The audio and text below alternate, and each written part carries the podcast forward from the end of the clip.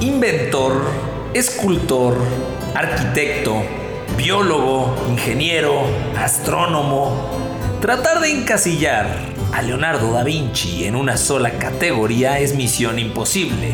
Lo que es una realidad es que Leo es quizá el genio adelantado a su época más representativo de la historia. Ha sido pedido por ustedes y con él cerramos con broche de oro los cracks de la historia en esta sexta temporada.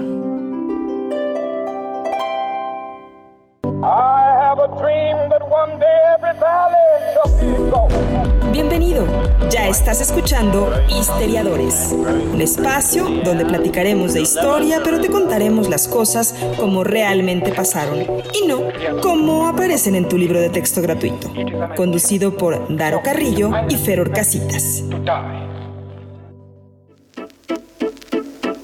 ¿Qué pasa? ¿Cómo están todos ustedes habitantes del planeta Kepler? Los saluda Daro Carrillo y están llegando ya al mejor podcast de historia en todo el mundo y en sus alrededores, bueno, en los dos mundos.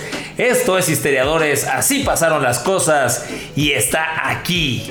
Ya, con el pomo empezado, con el vidrio bien frío y con toda la actitud, mi querido Feror Craxitas. chingado, mi crack. No puedo creer. Yo tampoco.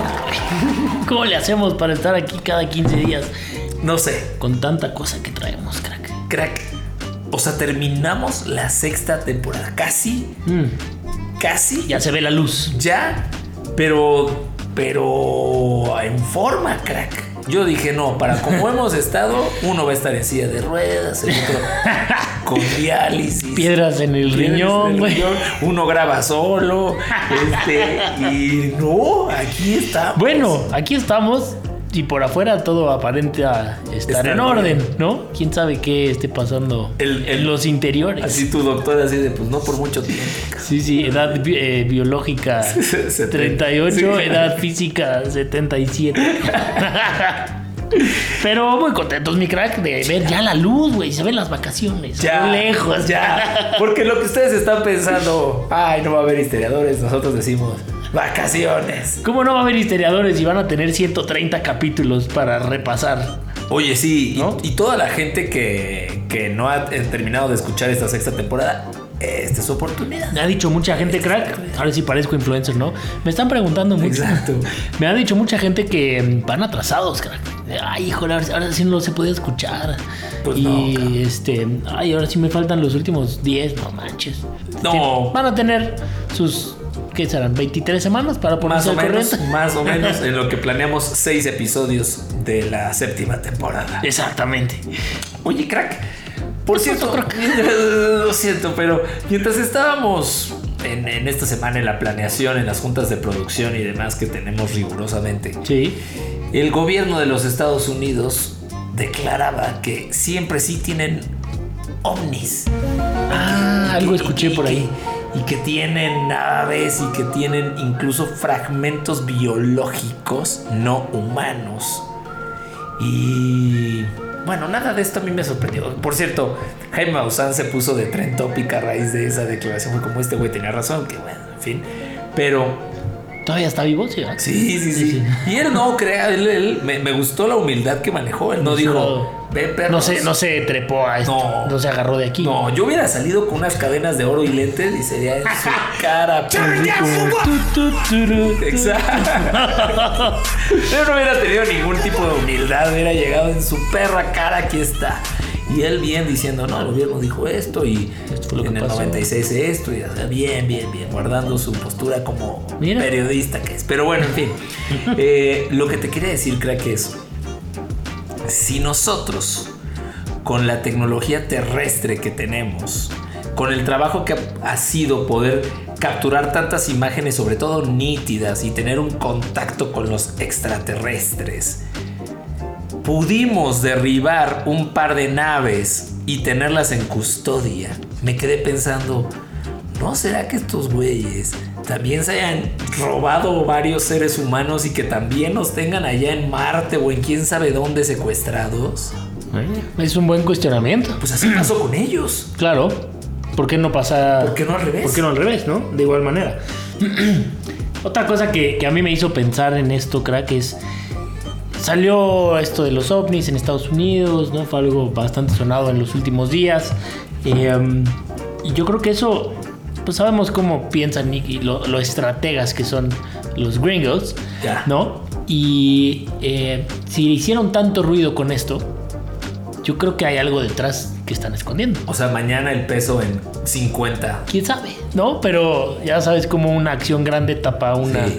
este, pues no sé si de igual de tamaño, pero, pero a lo mejor están cubriendo algo, ¿no? Es una bomba de humo, de humo, como, como en- se acostumbra a decir en redes, ¿no? Pero a lo mejor están cubriendo algo más, más allá para que la gente se enfoque en eso y no a lo mejor podría ser el tema económico, el tema de la Reserva Federal, que ya la están Claro. este, escarbando. O algo, algún te- tipo de, de, de- de problema militar que, que siguen teniendo con Sí, otros alguna países. invasión, algún país por ahí. Sí, no, o sea, finalmente ellos manejan la agenda y los medios, no- o sea, nosotros nos enteramos y le damos prioridad a lo que los medios nos dicen. Claro. Entonces, sí, tienes razón. Y yo creo que dijeron, ay, que esto está grande, pues del- dales un, ahora sí, dales un buen Denle, dulce. denle su foco exacto. ¿no? Al buen pueblo dulce. pan y circo. Y de ahí se agarra. Y de allá. Pero bueno, precisamente por eso, crack, es que este episodio va dedicado a Jaime Maussan. Claro, sin duda, crack de cracks. Es más, olvídense del 130. Este va a ser el Este último episodio. Gracias a todos los que votaron, por cierto. este, Estábamos entre Jaime Maussan y este Alfredo Adame. ¡Quítate, perra! Pero ganó, ganó ganó, por lo que acaba de pasar. Sí. Porque el otro güey es karateca y. No, el otro güey, o sea, Se deshizo. le el punching bag. güey. Oh, mi crack. En casi cierre de esta sexta temporada, toca el turno de un güey que hemos mencionado muchísimo a lo largo de los episodios y que además nos han pedido y que además ha sido referente de otros cracks que hemos mencionado. Entonces, aquí está el espacio para Leonardo da Vinci. Sí, un episodio que no podía faltar en esta temporada. Creo que es una gran forma de cerrar. Y em, sí, podemos hacer referencia, yo creo que fácil a unos 10 episodios de historiadores donde se ha mencionado. ¿No? Entonces, bueno, vámonos de lleno con la historia de el buen Leo Exacto. de las tortugas ninja. Exactamente.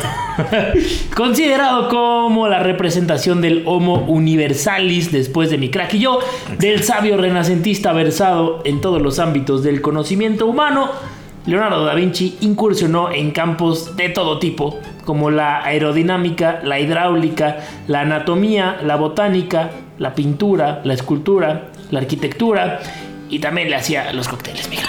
A la También coctelería. le hacía. Sí, Qué- por lo que, bien por nos lo que atendía investigamos. Este güey. Sus investigaciones científicas fueron, eh, pues, de alguna manera olvidadas, ¿no? Y, eh, pues, menos valoradas por eh, sus contemporáneos.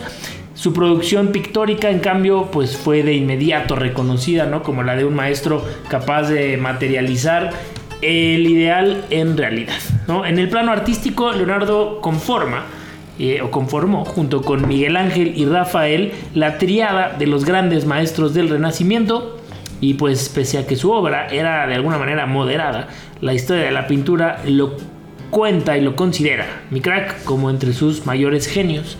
Eh, y bueno, pues por lo demás es posible que de la poderosa fascinación que suscitan sus obras maestras proceda aquella otra fascinación en torno a su figura que nunca ha parado de crecer con el paso de los siglos, ¿no? Y que está alimentada por muchos enigmas, algunos más triviales que otros, ¿no? Como el tema de que podría escribir de derecha a izquierda, podría escribir con las dos manos al mismo tiempo, eh, y bueno, como también de aquellas invenciones, ¿no? Eh, tan visionarias que incluso estuvieron cinco siglos adelantadas a su época. Ahorita, en esta época, si tú te haces experto en algo, si como mi crack es, es, es pon- pon- ponle tú en diseño, no, mi crack la rompes así una eminencia en diseño. Sí, sí. Pero imagínate que fueras eso, pero además eres astrónomo. Y además descubriste algo como biólogo. Y además eres escultor. Es como, no mames, pues a qué hora, cómo aprendió todo esto, cómo en todo lo que hace es un genio. Y- y Pues yo es este creo, y yo creo, crack, que sería más fácil hoy en día ser todo eso. Porque tienes todo el acceso a la información que tú quieras. Claro. Y la tienes al alcance de tu mano, de la computadora, lo que quieras. O sea, está, está ahí. Claro. ¿no? Y en esa época, a lo mejor no había tanta información, pero el acceso no era tan sencillo. Eso es verdad. ¿no? Eso es y verdad. eso creo que lo hace todavía más crack. Pues Leonardo nació en 1452 en una alcantarilla junto a Splinter y sus hermanos tortugas de la villa toscana de Vinci. Hijo natural de una campesina Caterina y de Ser Piero, que era en, un- en ese momento un rico notorio de Florencia. Em, Italia era entonces un mosaico de ciudades-estados, como la misma Florencia, pequeñas repúblicas como Venecia y feudos bajo el poder de los príncipes o de el Papa. Más para que se den contexto de dónde estamos hablando. A pesar de que su padre se casó cuatro veces, solo tuvo hijos en los últimos dos matrimonios, por lo que el pequeño Leonardo se crió como hijo único a pesar de tener 11 medios carnales. Su enorme curiosidad se manifestó tempranamente. Ya en la infancia dibujaba animales mitológicos de su propia invención, inspirados en la observación del entorno natural en el que creció. Bueno, eh, pues evidentemente el padre de Leonardo vio el talento que eh, su hijo traía eh, bajo el brazo y decidió que era buen momento para ingresarlo como aprendiz en un taller de artes plásticas. Eh, a lo largo de los seis años que el gremio de pintores prescribía como instrucción antes de ser reconocido como artista libre, Leonardo aprendió pintura, escultura y técnicas y mecánicas de la creación artística. Ay, güey. Ay, güey. Sí, suena a escuela fresa. sí, sí, sí, sí. El primer trabajo del que se tiene certeza de Leonardo fue la construcción de la esfera de cobre para coronar la iglesia de Santa María dei Fiori. Eh, junto al taller además se encontraba otro taller donde Leonardo hizo sus primeros estudios de anatomía y quizá se inició también en el conocimiento del latín y el griego. Eh, joven, agraciado y vigoroso, Leonardo había heredado la fuerza física de la estirpe de su padre. Por lo demás, su gran imaginación creativa y la temprana pericia de, eh, que tenía del pincel, pues no tardaron en superar las de su profe. O sea, desde chavito agarraba el pincel. Sí, no, no. Y ya dijo, bueno. Desde los seis años. En 1482 se presentó 1482, creo que es que Justo ahorita que estábamos viendo fechas, estaba pensando, pues a este cuate le tocó ver el descubrimiento de América. Pues sí, En live. Pues estaba sí, ahí crack. en Facebook Live. Ahí está. Lo estaban y transmitiendo. él estaba como Tierra a la vista. y- LOL. Sí, sí. Reaccionando corazones. todo. como no sé si todavía se diga lol y sí, reaccionando corazones. bueno, pues en 1482 se presentó ante el todopoderoso Club América, chingado, que acaba de ganar.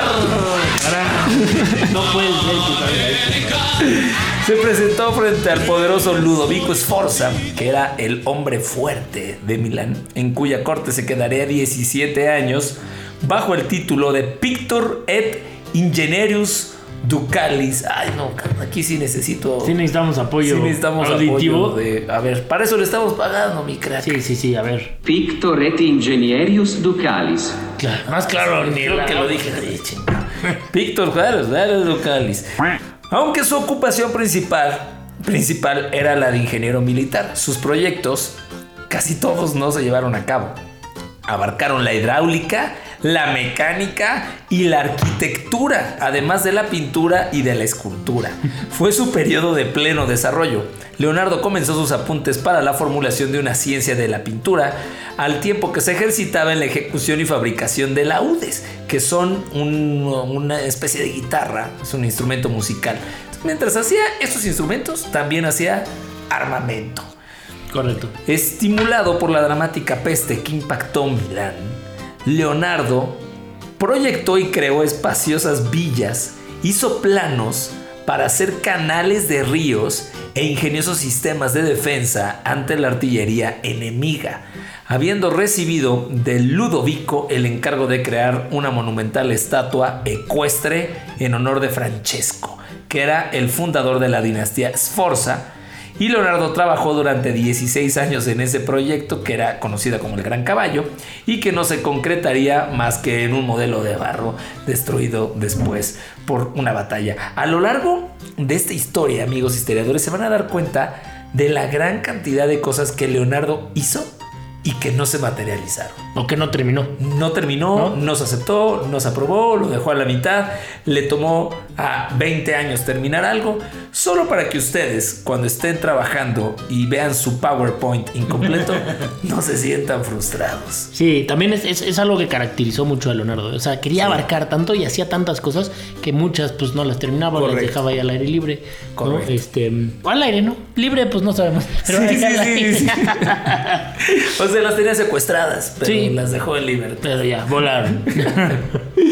bueno, eh, Leonardo reconoció al sentido de la vista como el instrumento de conocimiento más certero con que eh, cuenta el ser humano, ¿no? y sostuvo que a través de una atenta observación debían reconocerse los objetos tanto en su forma como en su estructura, pues para describirlos en la pintura de la manera más exacta, ¿no? Eh, de este modo, pues el dibujo se convertía en uno de los instrumentos más importantes del método didáctico que él desarrolló, al punto que podía decirse que en los apuntes que él hacía, eh, el texto eh, solamente existía para explicar el dibujo y no al revés, ¿no? Y por esta razón, pues Leonardo da Vinci ha sido reconocido como el creador de la moderna ilustración científica. Aunque no parece que Leonardo se preocupara demasiado por formar su propia escuela, en su taller milanés se creó poco a poco un grupo de fieles aprendices y alumnos. Ahí andaba Pablo.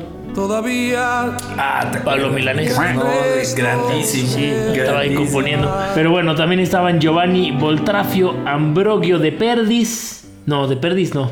De, de Peredis. De Predis. De Predis. Andrea Solari, y su inseparable Salai, entre otros. ¿no? Los estudiosos no se han puesto de acuerdo aún acerca de la exacta atribución de algunas obras de este periodo, tales como la Madonna Lita o el retrato de Lucrecia Crivelli. Contratado entonces en el año de 1483 por la Hermandad de la Inmaculada Concepción para realizar una pintura para la iglesia de San Francisco, Leonardo emprendió la realización de lo que sería la super mega recontra célebre Virgen de las Rocas, cuyo resultado final en dos versiones no estaría listo a los ocho meses que marcaba el contrato. Dijo, en ocho meses la tengo. y como buena persona de servicio, se tardó 20 años. Como buen arquitecto. Como buen arquitecto. En ambas versiones, que eso pasa con los plumeros y con así, carpinteros. En ambas versiones, la estructura triangular de la composición, la gracia de las figuras y el brillante uso del famoso sfumato, que estoy seguro, crack, que esta técnica del esfumato ya la mencionamos en otro episodio de Histeriadores. Yo sé cuál, ¿tú no? No, eso dije, estoy seguro. en el de el cuate que se roba la Mona Lisa, ¿te acuerdas? Yo creo que Yo creo que sí, fue uno de los primeros 15 episodios. No, yo, fue el, yo creo que fue el, top 5. O sea, bueno, top 5 de, de, antigüedad. Seguramente, fue uno de esos. Fue uno de los Pero sí ya tiene sus añitos. Esa técnica del esfumato, que es la técnica de una especie de difuminado borroso, para realizar el sentido visionario de la escena, en ese momento fue una revolución estética para todos sus contemporáneos. A este mismo periodo pertenecen el retrato de Ginebra de Vinci, con su innovadora relación de la proximidad y distancia, la belleza expresiva de Lebel Ferronnier. No lo estoy diciendo en francés y ni siquiera sé si se dice así. A ver, ¿lo tienes ahí? Sí, aquí a ver. lo tenemos. A ver, Alexa, échanos la mano nada más para ver cómo podemos este, decir esto, ¿no? Claro, claro. La Belle Ferronnière. Ah, es Alexo. Es, que no sé si es Alexo. pero creo que no lo dije mal, ¿eh? La Belle Ferronnière. Sí, sí. pero hacia 1498 Leonardo finalizaba una pintura mural. En un principio, un encargo modesto para el convento dominico de Santa María dalle Grazie imagínate llegar, es un encargo modesto, que se convertiría en su consagración pictórica, la concha de la lora, la última cena. Ese día cenó y se murió Leonardo Así es. Y Eh, fin del episodio. Fin del episodio y se acabó. Damos por terminada la clase de hoy. Es cierto.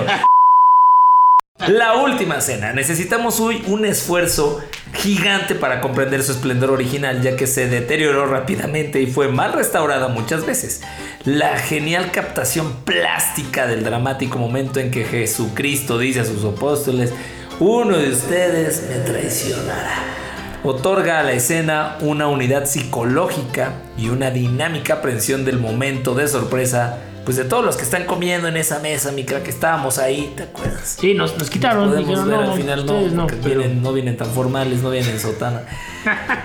Del que esta, esta figura de sorpresa, pues solamente Judas Temió. temió. Exacto, exacto, y quedó excluido. El mural se convirtió no solo en un celebrado ícono del cristianismo, sino que también es un objeto de peregrinación para artistas de todo el continente.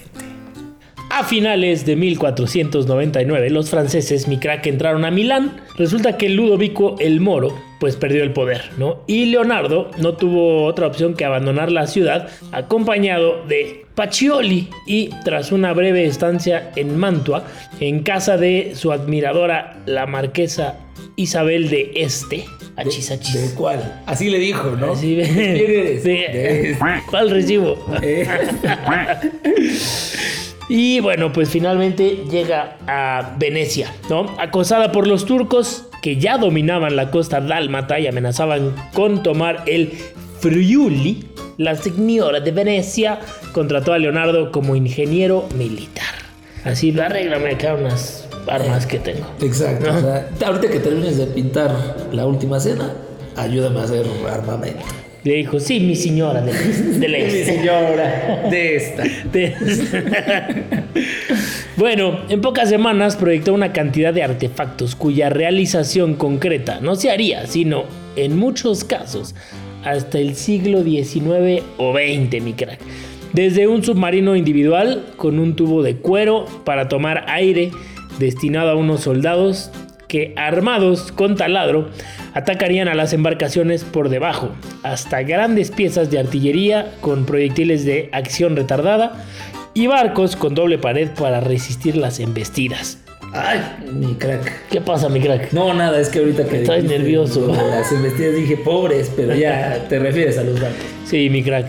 Los costes desorbitados, la falta de tiempo y probablemente las pretensiones de Leonardo en el reparto del botín excesivas para los venecianos hicieron que las geniales ideas pues no pasaran de bocetos.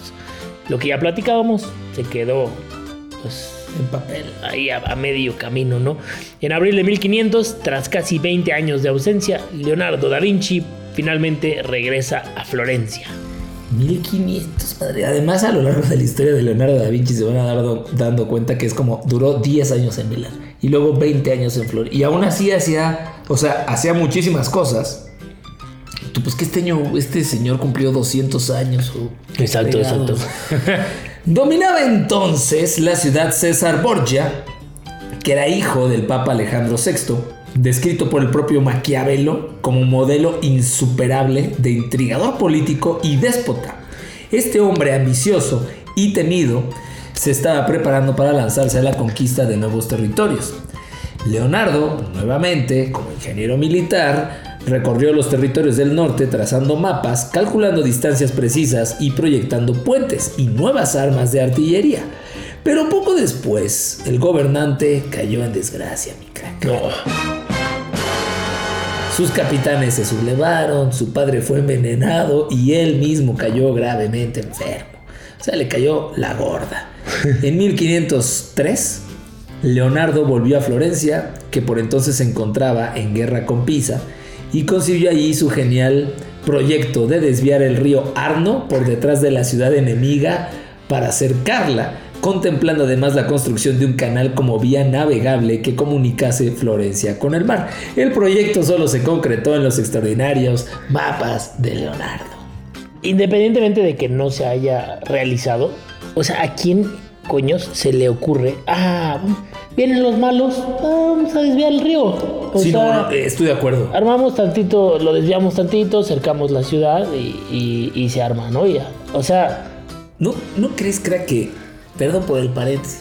Eh, Somos, somos, somos De eso. tipos, tipos de paréntesis. Exacto. De mucho paréntesis. Pero, ¿no crees que más bien lo que tenía Leonardo era se daba el chance de ser libre en su creatividad? Porque tú pocas veces te pones a querer ser creativo con las cosas de la vida. O sea, tú, o sea, tú, yo y la gente que nos escucha. Pero eres creativo para algunas cosas, pero Leonardo simplemente se daba la libertad de hacer cosas como esta, como y Sí, si sí. desviamos el río y que pase por atrás. Es como, güey, no mames, pues qué extraordinaria idea, pero él se daba, el- a lo mejor no hacía caso al prejuicio, a la opinión. Él se la creía. Él se la creía. No, él decía, sí, ¿por qué sí no? se puede, porque tenía los conocimientos, ¿no? Y yo creo que la gente, o sea, a lo mejor lo echaba de tonto de, ¿qué estás diciendo, güey? Eso no, no, no es posible porque la gente pues, estaba en cierto nivel y, Claro. mi compadre... Y además es más fácil criticar desde ese nivel Claro. seguro. Sí, sí, sí. Eh, porque además, después de todas las cosas que. O sea, ¿cuántas cosas no se quedaron en papel? Y en este güey no se rendía. No, No, no. está muy cabrón.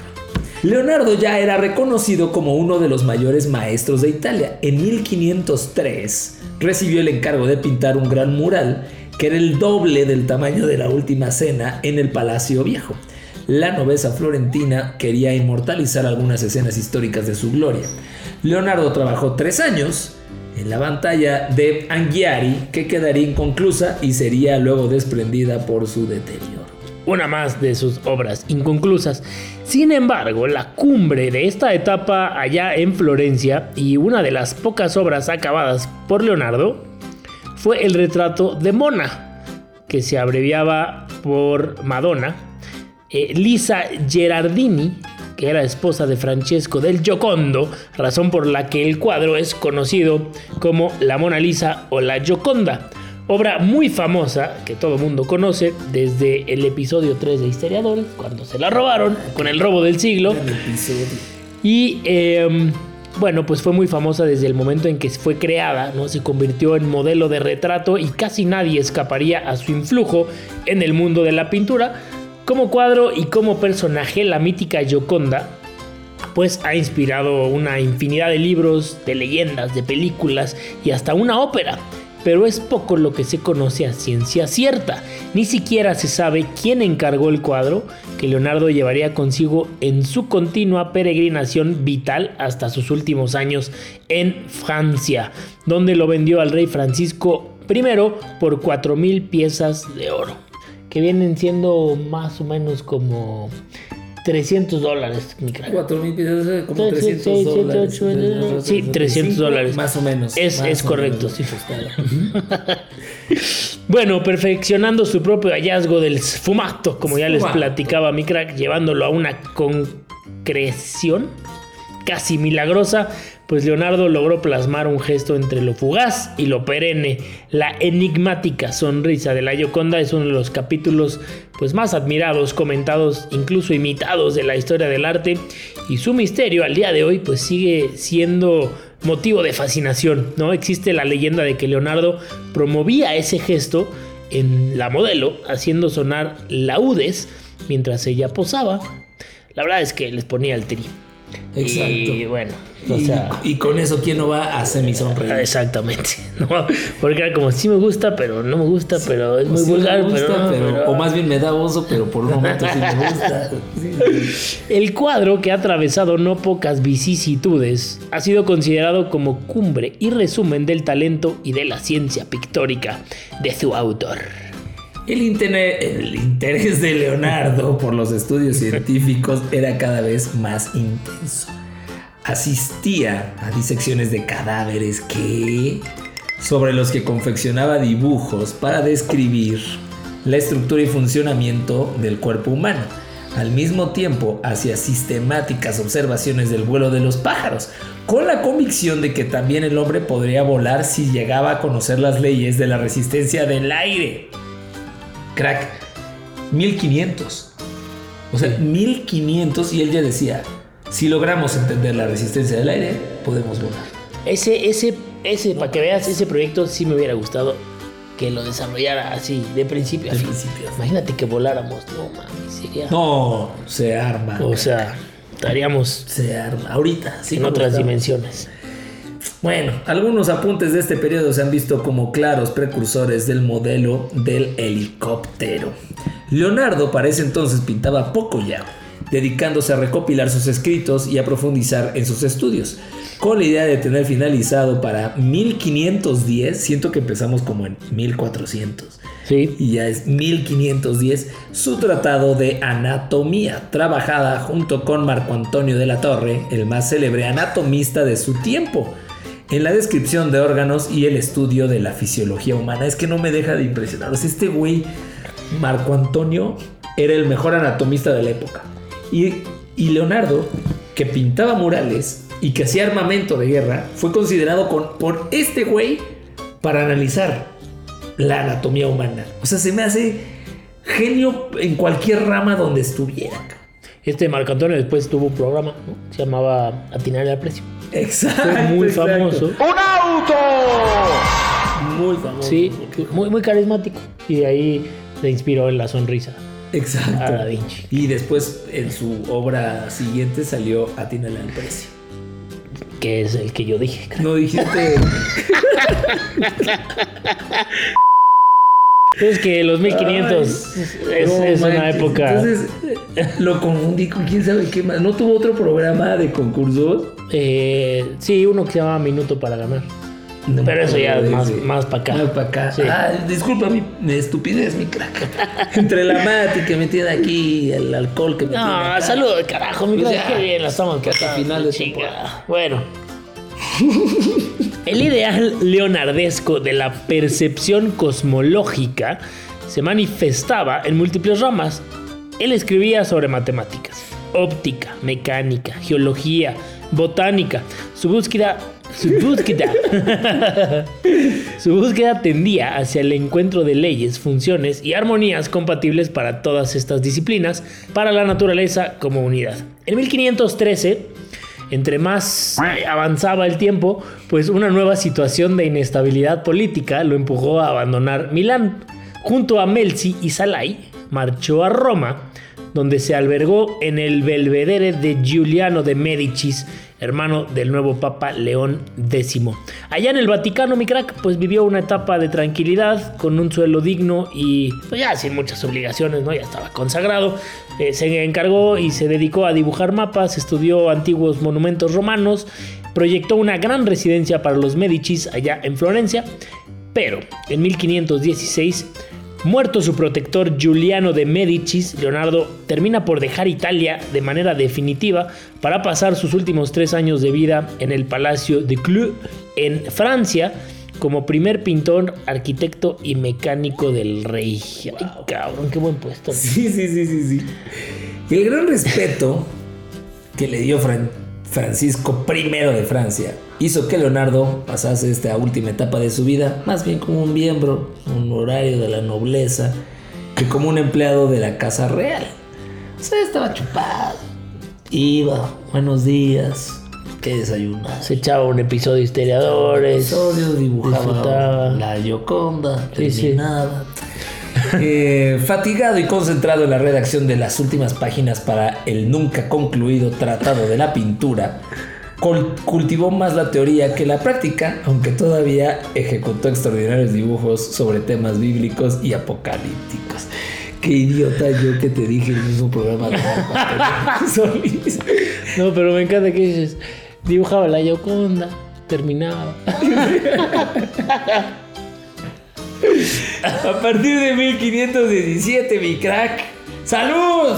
Su salud. Su salud. Carajo. Allá en tus cumbias. En tus cumbias, no puede faltar. Salud a 10B. O por 10B, como que. Mi 10B, ¿qué estará haciendo? Mm. Chingado. Ese, ese tendría que haber estado en la temporada de cracks. Y eso que no era parte. No, arrolla. No, no. Más que la banda. O sea, Sí, sí. sí, sí, sí, más que la banda, como que totalmente. Hay mucha gente que no va a entender.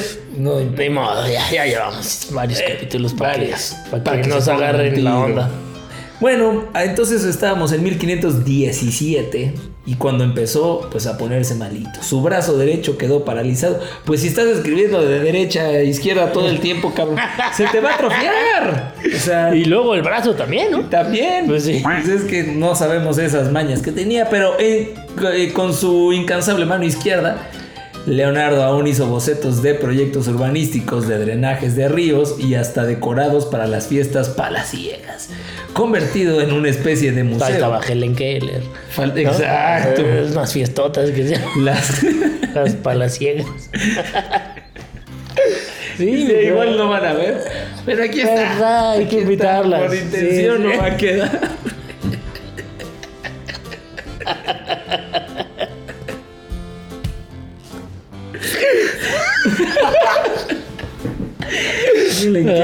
La magia güey. del fuerte, güey, la magia del fuerte. ¿Cuánto le dimos? Medio trago. Medio vasito.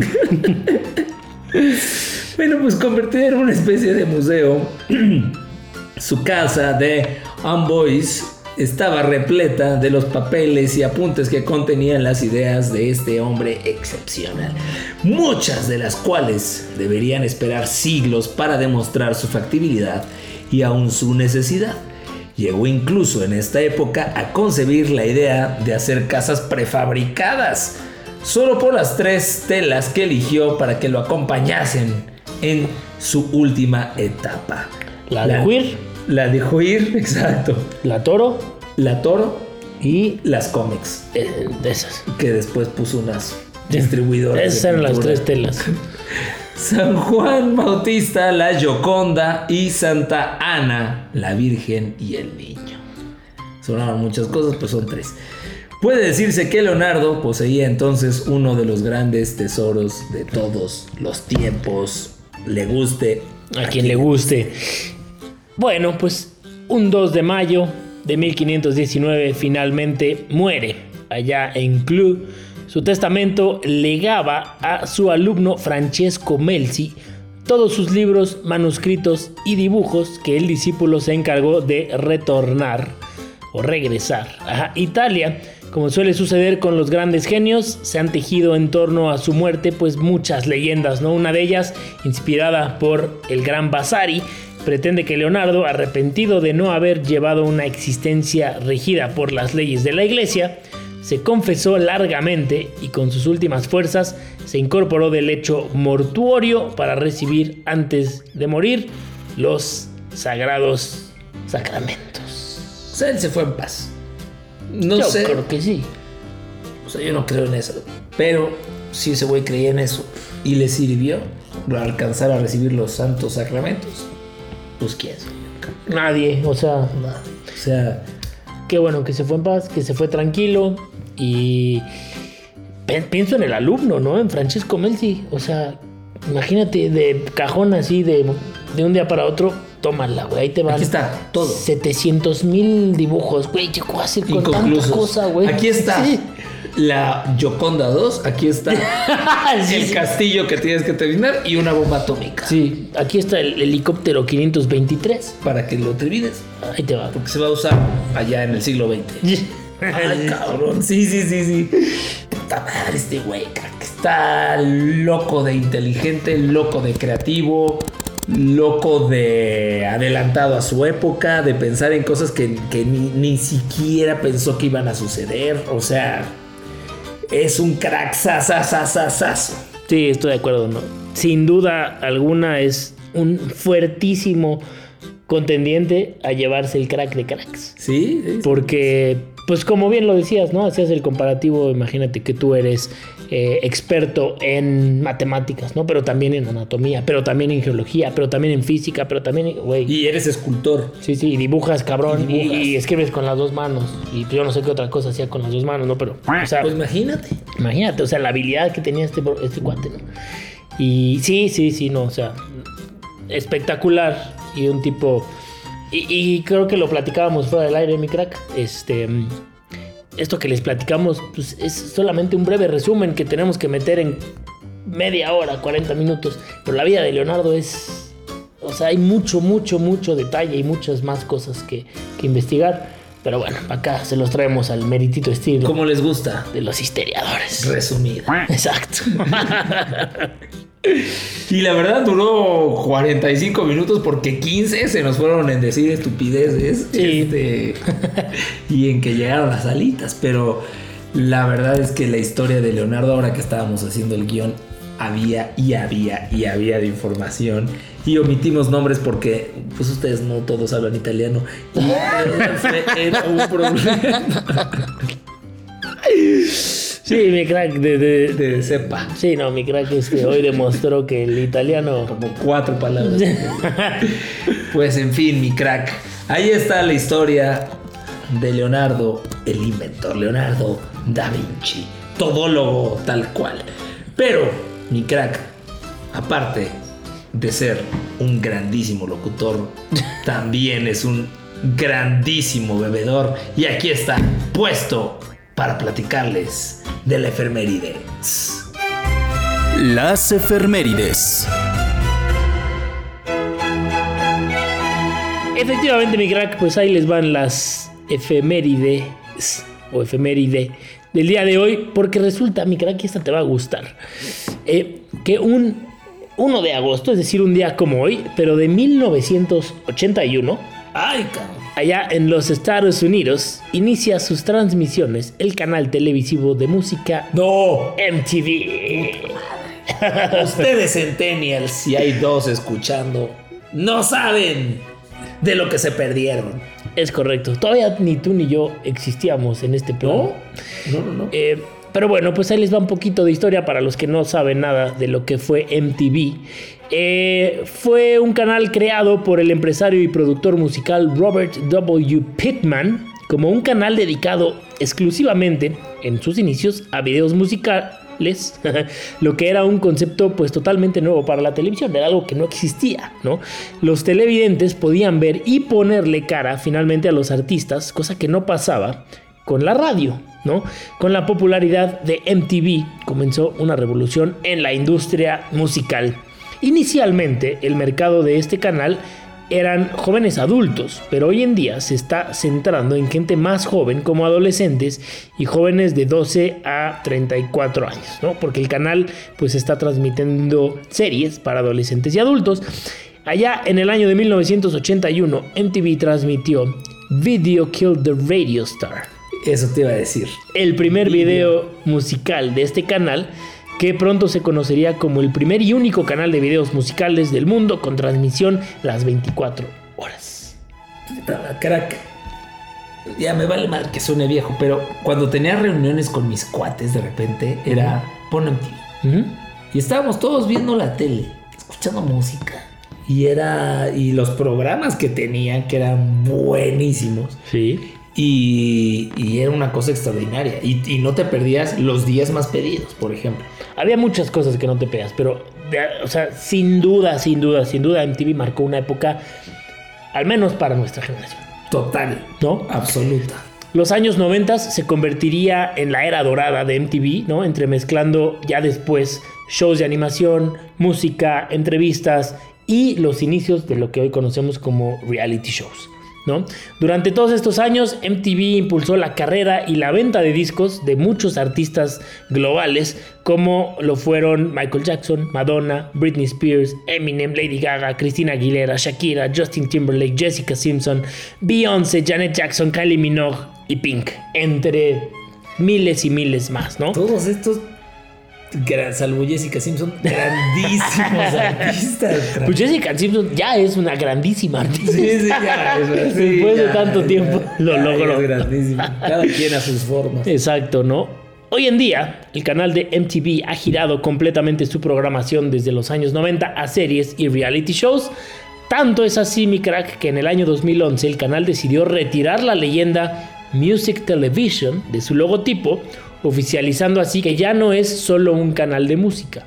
En el año 2016 se anunció que volvería a ser Music Television y que relanzarían programas clásicos como Unplugged.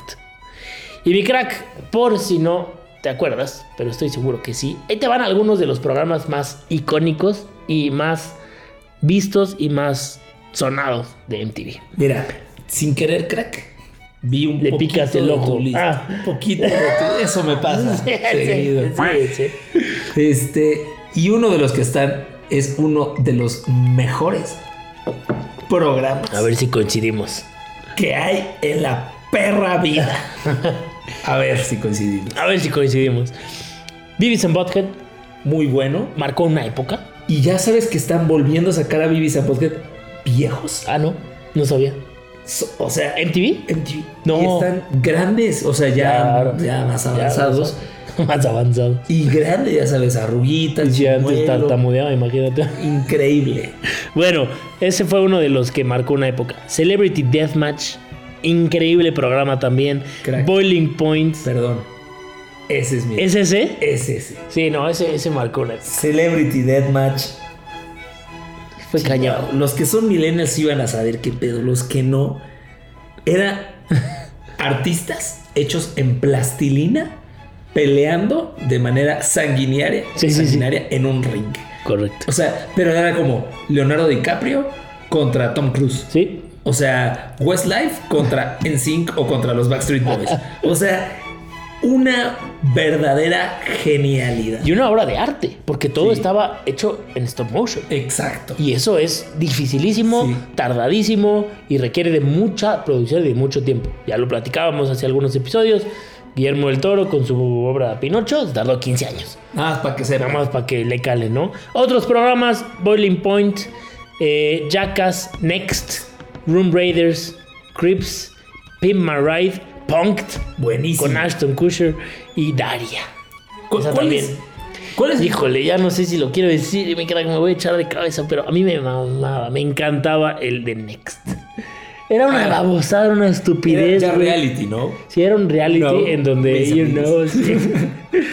en donde una chava o un güey iban a una cita y en un remolque, en, en un, sí, en un RV, Sí, sí, sí. había cuatro o cinco concursantes y entonces iban pasando de uno en uno y cuando el protagonista ya se hartaba de la cita, ya le decía next y salía el que seguía y, y si volvía a decir next, pues al que seguía y ya si decidía quedarse, pues ya. Y, y había veces Y por que, ahí había algo de dinero, ya no me acuerdo bien cómo era, pero les daban una lana, no sé qué. Había veces que llegaba y decía, next. Sí, de que salía del camión, bye. Next. Así de nomás de verte, ya no, güey. El, el, el precursor del Tinder, mi crack. Sí, Es exacto. Estos güeyes. Ándale. Eso es verdad. Correcto. Tú dabas next. Sí, sí. Nada más que ahí nada más había 5 y aquí hay 200 mil. Pero bueno, Jackass hasta sacó películas. Ah, bueno, lo de Yacas también. Cuando salieron, o sea, los primeros programas, o sea, era algo que nadie hacía antes. Nadie. No, éramos Oh, salvajes. O sea. ¿te acuerdas del, del tatuaje? Sí, de este estivo. Estivo, el tatuaje que tiene eh, mientras iba arriba de un jeep. Y en un terreno Sí. no, no, no plano. Pero, crack, ¿sabes qué? Creo que el éxito de, de, de Jackass fue porque sí eran cosas que podías hacer idiotamente con tus amigos, pero no estaban documentadas nunca. Pues sí. O sea, nunca es extremo. No es extremo, no claro, Te claro. tatuabas, Sí, sí. pero sí decías, a ver quién aguanta más golpes con una Cachetadas, rama. sí, o sea, y estos güeyes lo documentaban, lo hacían muy bien. Punked, este, bromas a famosos. Bromas pesadonas. Buenísimas. Muy buenas. Daria era una grandísima serie.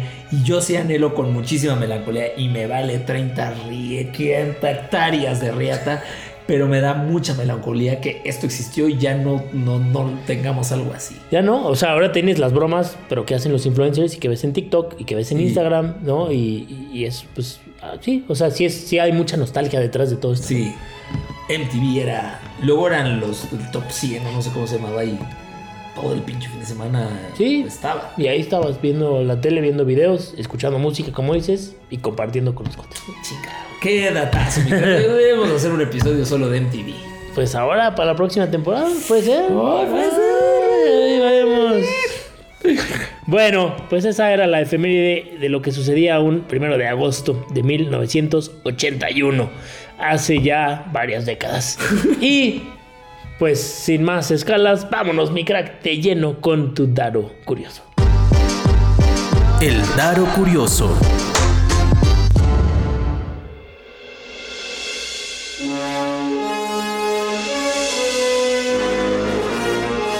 Pues ahí les va, mis amigos. este daro curioso. Cuando mi cara dijo hace unos minutos que le voló la cabeza, este daro curioso es literal. Güey. El 10 de septiembre de 1945, Lloyd Olsen y su mujer Clara estaban matando pollos en una granja allá en Colorado, Estados Unidos. Olsen se encargaba de decapitar a las aves y la mujer los limpiaba. Es Muy común, literal. Pues, a- a- a- en particular a los pollos, pues de- descabezarlos, mi Sí, pues no. Jales el pescuezo es. y, y listo. y bye.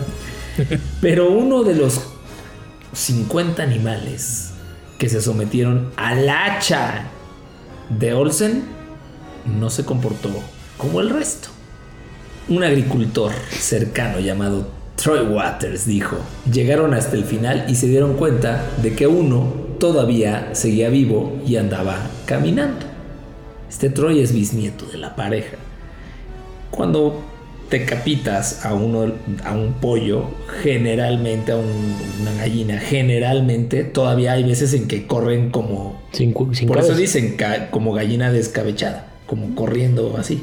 Descabechada. Descabechada, O sea, porque está en vinagre con sus chiles y sus zanahorias. La Descabezada. saca, entonces está descabechada. Está descabechada. Eso lo dije, ustedes no lo vieron, pero lo dije con una seriedad. Sí, sí, sí, no. O sea, mi crack está hablando aquí de un funeral. Bueno, crack, pues normal, ¿no? Normal. Dijeron, Sí. bueno, está, está zombie. Claro. Pues la dejaron, crack. Una vieja casa, caja de manzanas. Y Lloyd Olsen se despierta en la mañana siguiente. ¿Y qué crees? Dos cabezas. Seguía viva. No. Sí. El diario local envió un reportero a entrevistar a Olsen y dos semanas más tarde se le acercó un promotor de espectáculos llamado Hope Wade en Salt Lake City, allá en Utah, porque la gallina le habían cortado la cabeza con un hacha y seguía viva. Este Hope Wade le hizo una propuesta, llevar al pollo al circuito de espectáculos de feria para hacer dinero, pues sí, de a circo, absolutamente de a circo. Claro. En los años 40, ellos tenían una pequeña granja y tenían dificultades, dice Waters, y esto pues los motivó para aceptar pues la propuesta, ¿no? Estuvieron de gira crack en Estados Unidos hasta que el pollo falleció. ¿Estás listo? 18 meses después, la perra polla de que lo parió. No manches, así. Y, pero me surgen muchas Te, preguntas. te voy a explicar. A ver, a mí ¿qué- también. Me surgieron muchas dudas. Acláramela. No, mi crack, no, te platico. O sea, bueno. Te platico. Ahí les va. Cuando ocurre este tipo de situaciones, la decapatis, decapitas, Permíteme, mi crack. Déjame ver cómo lo podemos resolver. ¿La qué? Decapitalización. no, decapati, no, decapitas. A ver, Alexa, no Ni mames. siquiera Alexa pudo, mi crack. Alexa también se puso a chupar con nosotros. A ver, Alexa, ahí te van unos apes. Decapitación. Exacto. Eso. Exacto. Desconecta el cerebro del resto del cuerpo. Pero por un corto periodo, los circuitos de la médula espinal contienen todavía oxígeno residual. Sí. Hasta ahí todo bien. Todo en orden. Sin el aporte del cerebro, estos circuitos arrancan de forma espontánea, las neuronas se vuelven activas, las patas empiezan a moverse. Todo normal.